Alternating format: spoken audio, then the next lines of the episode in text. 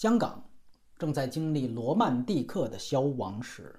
从六月份以来啊，在香港有关电影监管的条例条文呢，就相继被修改了，大幅加入了维护国安的内容。媒体里有句话：字儿越少，新闻越大。我们今天呢，就来聊聊这个并不小的话题——香港电影业引入政治审查。比较关键的修改呢，有这么几个方面，我尽量用咱大陆人都能听得懂的白话总结一下啊。第一，以后所有想在香港上映的电影，无论是华语片还是外语片，都要先被特区相关部门审查，它是否不利于国家安全。如果不利，要么删减，要么禁映。第二，以后政务司司长，也就是港府的二把手，有权直接做出禁映的决定。哪怕他之前通过了相关部门的审查，二把手随时可以把它驳回，而且对这个决定呢，以后不设上诉机制，甚至还可以追溯到曾被允许上映过的所有老电影。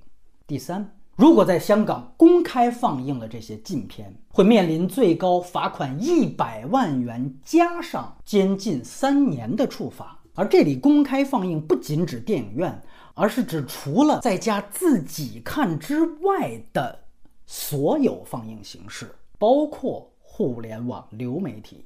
然后在六月最早修改的行政指引里啊，还特别强调了要对纪录片的审查更加审慎。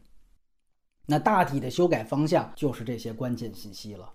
可能也有人会问，哎，我听说这个要修改的事儿，这六月份就说了，怎么你到现在才聊？因为上面说的这几条修改啊，它并不是一次性提出的，而是从六月到九月陆陆续续发生的。其实最早在内地引起反响的那个新闻啊，反而还没有什么坐牢三年、审查老片儿。所以我说当时要不是再观察观察，结果到了八月底，港府就向立法会正式提交要修改法律的草案了。那这时候加入了刚才说的更严厉的那些内容。另外一方面，它性质也变了，因为六月的修改呢，只涉及到行政指引，改一下给公务员的员工手册，它的法律基础还没变。但到八月底提出的草案，那就是直奔修改法律了。那么到我说话的时候呢，这个修改法律的草案。正在香港立法会二读，而在九月份那次二读的时候，又有了进一步的细化。那有人会问，那立法会有没有可能不通过这个草案呢？明确说，绝无可能。去年之前还有点可能，但是现在不存在了啊，不存在了。而且大部分的港媒呢，认定这个法案的通过时间不会晚于今年十一月。唯一有一点变数的是什么呢？是在通过之前，还可能会加入更多。更严格的条例啊，因为毕竟一共三读嘛，所以下面我要说的也只是对现在已知的修改来进行表述，那就必须要聊到修改的原因是什么。具体到电影行业，直接的导火索可能是两个纪录片。一个呢叫《李大围城》，它是一个反映一九年那次事件的纪录片。它在去年九月份曾经闹出一些过审的风波，电检处在让他加入了很多警告字眼的情况下，给他分了一个最为严格的三级。但是那个时候还是让他过审了。而更和这件事情可以联系的是，今年三月份，香港新开的一家叫高仙影院的地方想要点映《李大围城》，虽然只是想放两场，而且必须要说最后也没放成啊，但是它仍然导致了一些建制派的媒体促请港府禁映这部《李大围城》。那刚才其实又说到，虽然在九月份是把它从二级 B 变成了三级片儿，但是当时电检处还是给它通过了。因此，在面对这些媒体要求要把它禁映的诉求的时候，就面临到一个有没有法律依据的矛盾。这也能解释我最早提到的，为什么在六月份修改指引的时候要特别强调审查纪录片。《李大围城》其实就是纪录片。与这个能佐证的呀，是五月份国务院一个防范相关问题的小组。还写了一封致全港工作者及市民的公开信，里面呼吁大家集体抵制《李大围城》这样的纪录片。那你梳理一下时间线：三月点映未果，五月国务院发公开信，六月港府就修改了指引。而到了七月份，又有另外一部纪录片，那就是我们之前提到的《时代革命》入围到了戛纳的特别展映。那么到八月份，你就能看到港府进而就提出了直接修改法律的草案。这里还要说，后面还发生了一个小插曲，因为《时代革命》的导演周冠威并没有选择离开香港，所以在八月份几乎就是提交草案那几天，周冠威在一个议员办公室和他一些朋友私下播放一个他早就过审的电影《换爱》的时候，不是播放这个纪录片，然后也被港府以违反防疫为由，每个人罚款了港币五千。那通过这事儿，你就能发现，当时是电影审查的法案还没通过，那要等到法律通过，二把手可以通过宣布之前过审的电影被禁，然后你要再放，那就不是五千了，是一百万加坐牢三年。这个其实就是电影业内部的一个时间线，一个因果脉络。但是我也必须得说，就如果要放在以前，哪怕出现什么这样的纪录片，它也不太可能导致一个整个监管法律的变动。所以最大的原因还是大环境。啊，所以这事儿跟最早说的字儿越少，新闻越大一样，字儿越少，原因也越重要，就是大环境。你应该说，福建三在香港实施一年多以来，其他领域、其他行业啊，都有非常多的动作，都有非常多的变动，咱这里也就不展开了。但是总结起来，可以用一个词来形容：大湾区化。那这件事儿影响大不大呢？我先给个基本判断啊，在现象上。不会有太多我们大陆影迷能感受到的表面变化啊，因为它修改的毕竟只是香港本地法律嘛，然后针对的也是要在香港上映的电影的放映约束。可是要说对于香港电影行业来说，尤其就性质而言，它带来的是质变。说是质变呢，是因为这让香港的电影监管啊，从分级制。变成了审查制，这个我相信都不用多解释吧，咱大陆的都懂。就原来重分类，现在重审批，尤其是在把政治审查引入电影管理之后呢，实际上增加了大量禁映判定的明确质疑要求。就原来只是一个说分到哪一级的问题，现在就是把禁映作为一个明确的选项。当然，我们说原来分级体系下不是一点审查没有。但是分级制背后实际上是一个分类工作，它为的是让不同电影找到对应年龄层的观众，而审查制背后凸显统治逻辑。我看这几个月事情也一直都在香港被讨论，很多香港电影人啊，第一反应就是觉得能不能细化一下这个法律？不乏有这种说我们愿意支持修改啊，愿意配合，但是就是觉得他写的太宽泛。你能不能进一步的细化这些规则，来避免我们犯规？你像我说的这些港人里面，也包括了像田鸡、田启文。老港片迷一定知道，就是周星驰电影里边那个黄金配角，因为他是香港电影工作者总会的会长。他也谈到新的草案啊，内容空泛。他举的例子呢是这个《拆弹专家二》，他说：“你看那个片子吧，里边也有，比如说警察的负面形象，包括警队内部的矛盾，甚至最后还把青马大桥给炸了。那么像这样的情况，在新的法律之下，它究竟算不算是触碰红线呢？当然，我们说如果龙标他能拿到，那香港就行。但是呢，我明白田启文通过这个举例所呈现的担忧。”包括像更早以前大家知道的，像国产零零七，对吧？表姐倪好野，甚至是第一时间就站出来拥护法力的王晶。王晶在九十年代都拍过一个片子叫《整蛊专家》，也是刘德华演的，那里面是有明确讽刺当时大陆领导人的台词的。那现在这个问题就来了，那这些电影它算不算禁片？而到目前为止，有关这些问题，港府有关部门，也就是这个商经局，他的回复都是非常笼统，甚至出现过前后不一的回答。其实啊，按照咱们大陆观众最熟悉的内地的审查经验而言，哈，你都觉得田鸡他们问这种话都天真，哈，都天真，因为在一套统治逻辑下，它正是我不去细化。不去明确什么能拍，什么不能拍，我的裁量权才大呀！我才好管啊，对吧？法治空间小了，人治空间才大。所以我说，从分类到审批，从分级制到审查制是质变，因为它本质上是从无罪推定到有罪推定的根本转变。怎么可以给你一个具体的指引呢？太搞笑了，肯定是宁可错杀一千，绝不放过一个。那这里就牵扯到一个审查的本质是什么的问题。咱虽然在这个审查环境下待的时间比香港人长，但是我觉得很多人也没闹明白审查的本质是什么。审查的本质是在于促进自我审查。我再说一遍啊。审查的本质目的是在于促进自我审查。我为什么说好多大陆人也没明白这事？就是一堆人一台审查，准保提美国的海思法典。我跟你讲，从这个角度上来说，海思法典是历史上全宇宙最失败的一个审查工具，甚至没有之一。因为它促进的从来就不是自我审查，反而海思法典鼓励了创作者钻空子。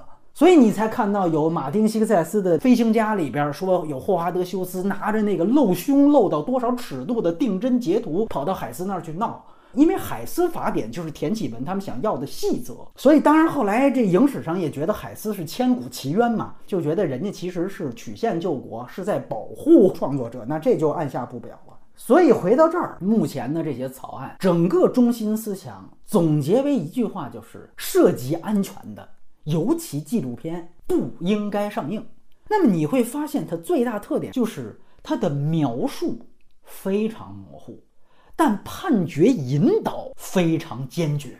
而且尤其你注意后面它有一个字眼的变化，最新一次的修改是把危及换成不利，只要不利安全的就都应该禁映，等于它的描述进一步的模糊。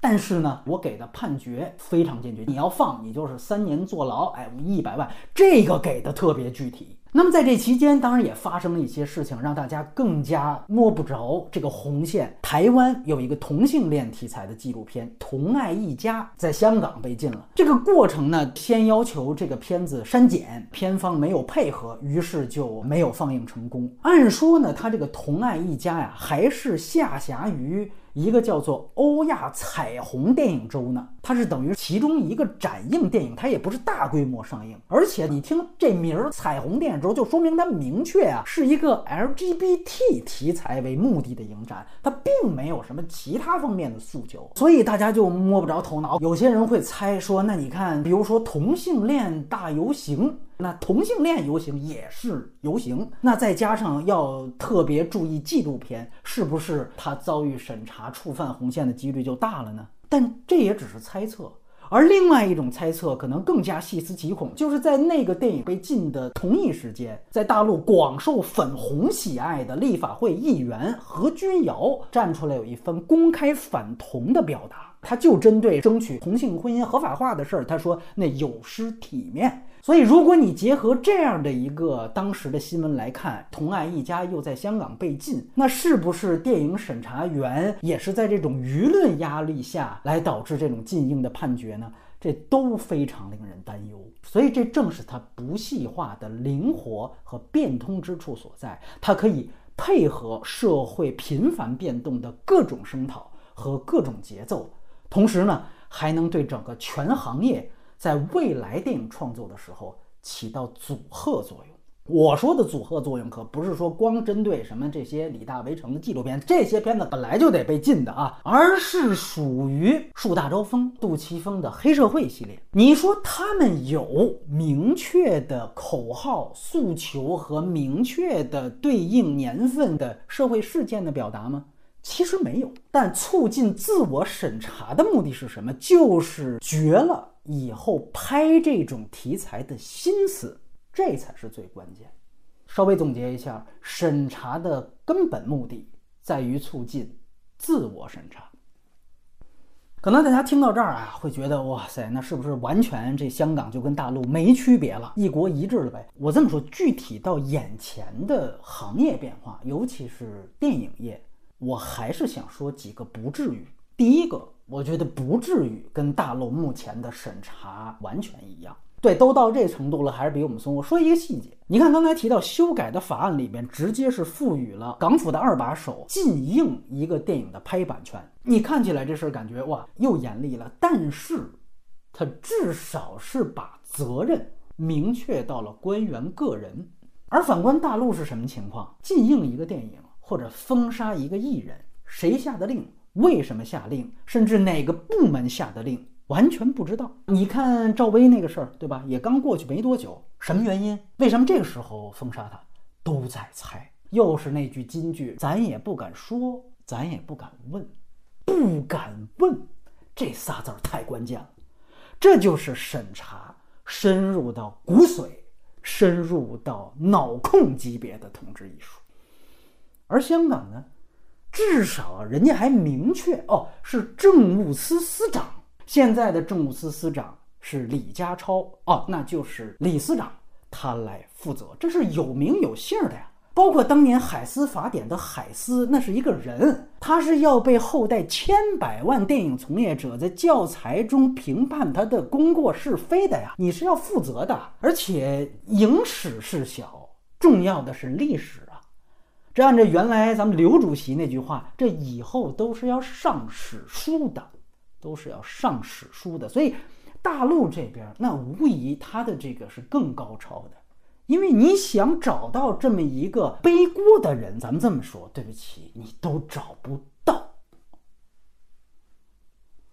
包括这是人，然后还有法。香港有一个法律程序非常关键，叫做条文刊宪。就我刚才为什么能总结一二三四五这些条例？我在哪儿查的？在香港政府宪报上全部都明文记载。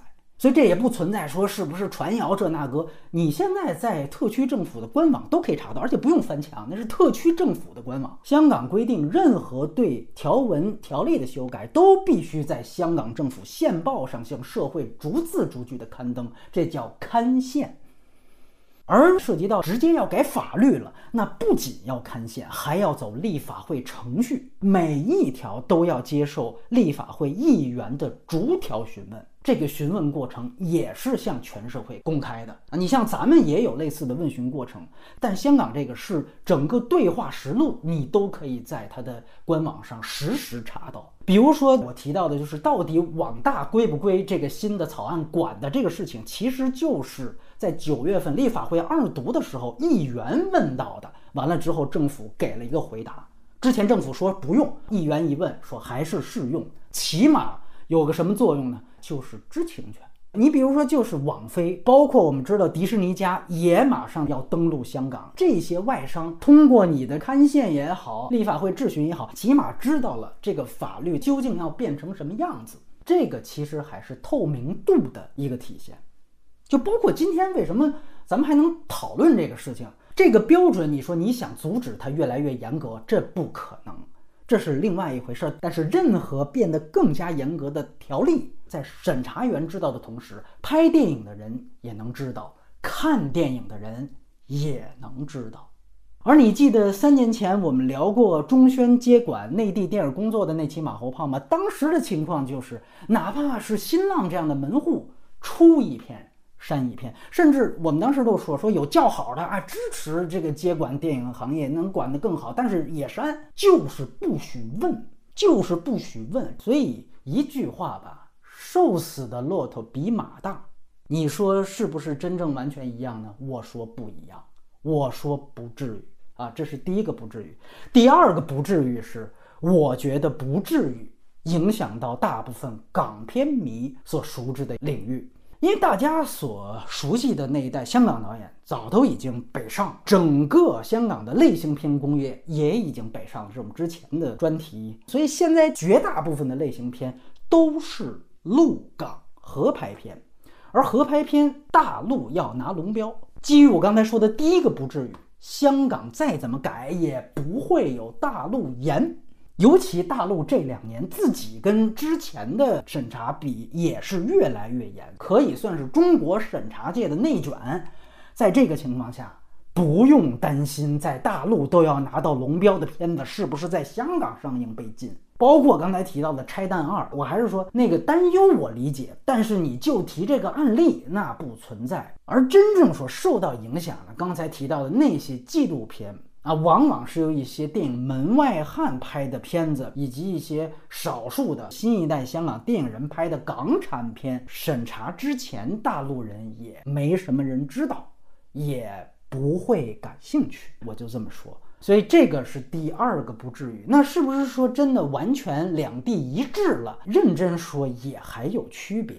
比如说鬼片，只要不是鬼干部那种鬼片儿哈，就麦浚龙的僵尸，那还是香港可以拍，大陆不能拍。大陆有对封建迷信的限制，香港哪怕这次修改成这样的法案，我也没从里边看见说建国后不许成精的规定。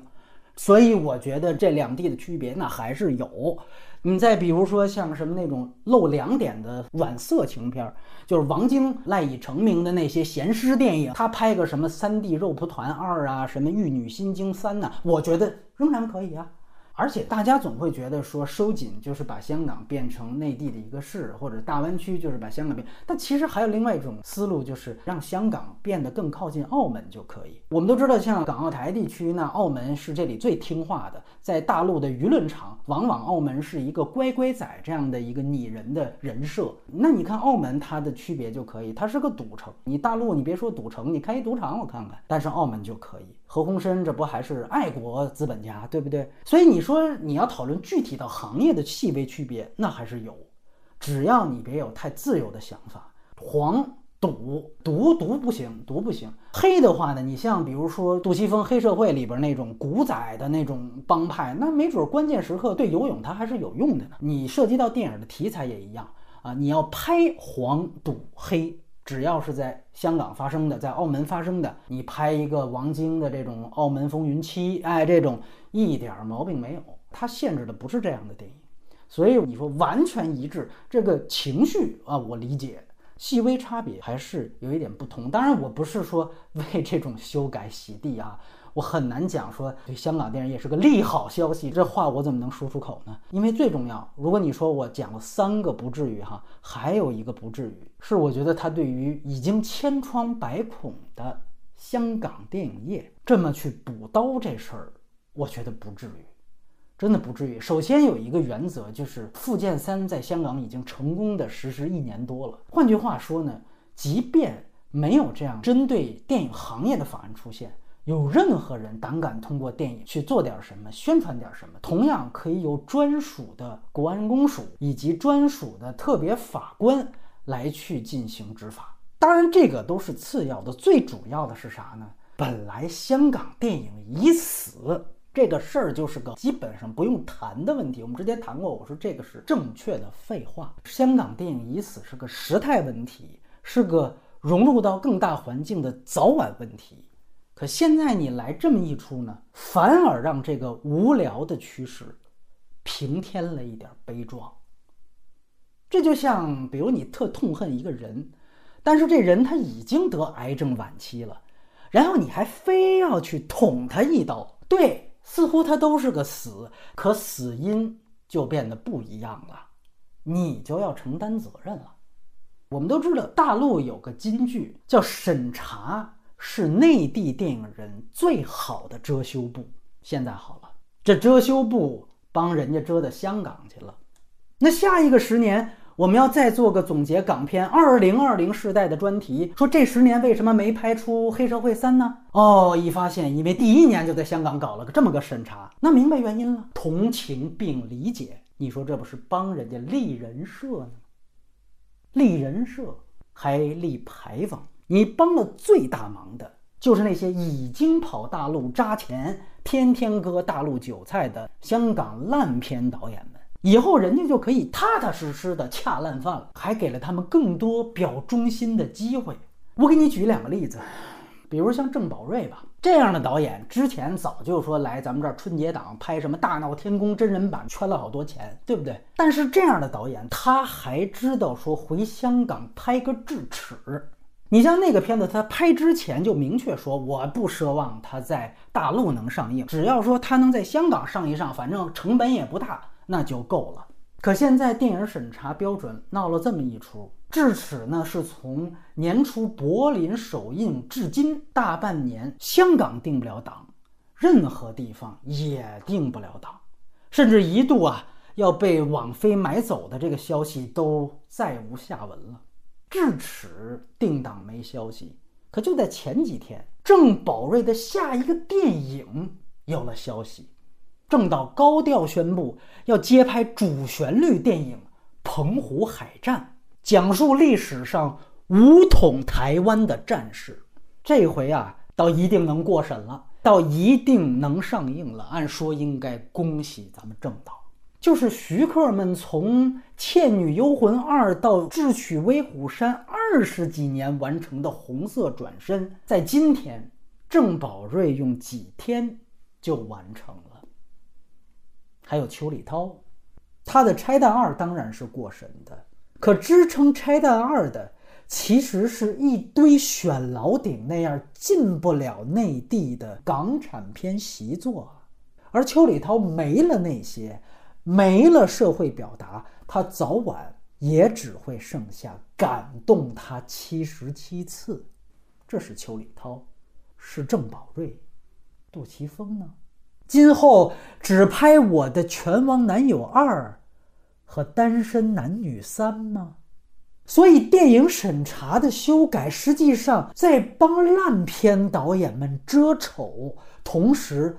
扼杀还想认真创作的导演最后那点冲动，老导演啊，好歹还能北上，真的，年轻一代的导演只能跑路了。一年多以来，京都的导演宣布移民，手卷烟的导演宣布移民，中英街一号的导演宣布移民，你们都不知道这些人是谁吧？对啊。这些年轻人甚至还没来得及让影迷记住他们的名字，就从香港啊，或者说就从大湾区离开了。有个导演的名字我倒是记住了，叫欧文杰，《树大招风》里指导任贤齐那条线的导演，他也在去年宣布退出香港电影界，移民了。现在加拿大，他除了去点放映会，听说跟他媳妇儿啊卖奶茶为生。你说这欧文杰原本是不是能接班杜琪峰，咱不好说。可他确实也是银河当年重点栽培的电影人。杜 Sir 去重庆都带着他。我还记得一六年那会儿在柏林采访过他。其他树大招风那俩导演。都去说准备换正装走红毯了，就他还拉着我，还在那说，不停的说我有表达。那时候他还踌躇满志，就这么几年，就这么废了。从小我们读到的都是电影人的励志故事，是卡梅隆从卡车司机到世界之王，是昆汀从录像带店员到金棕榈得主。但从金像奖最佳导演到卖奶茶，我对任何行业倒都没有歧视。那就哪天在加拿大见到这个奶茶店老板，别忘跟他说一声，我看过你的电影。他倒是和他《树大招风》里林家栋演的那个贼王啊，职业轨迹挺像的。八十年代末那个贼王。也是吓得去了加拿大屯田避祸了。你看，拍了半天贼王，贼王竟是自己，真应了那句：“穷途末路贪嗔痴，树大招风，风满楼。”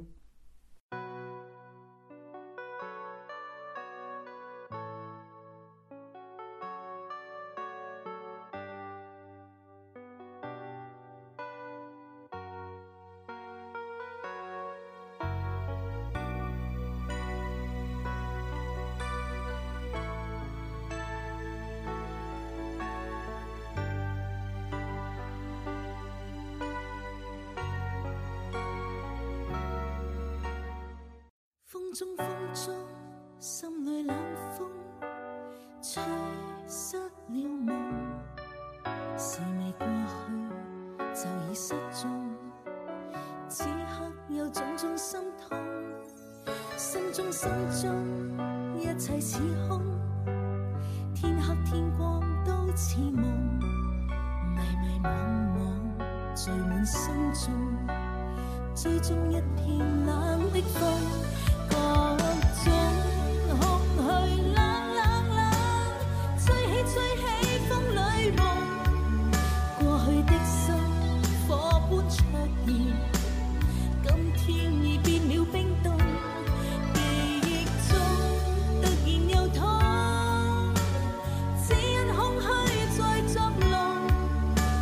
是北风吹走我。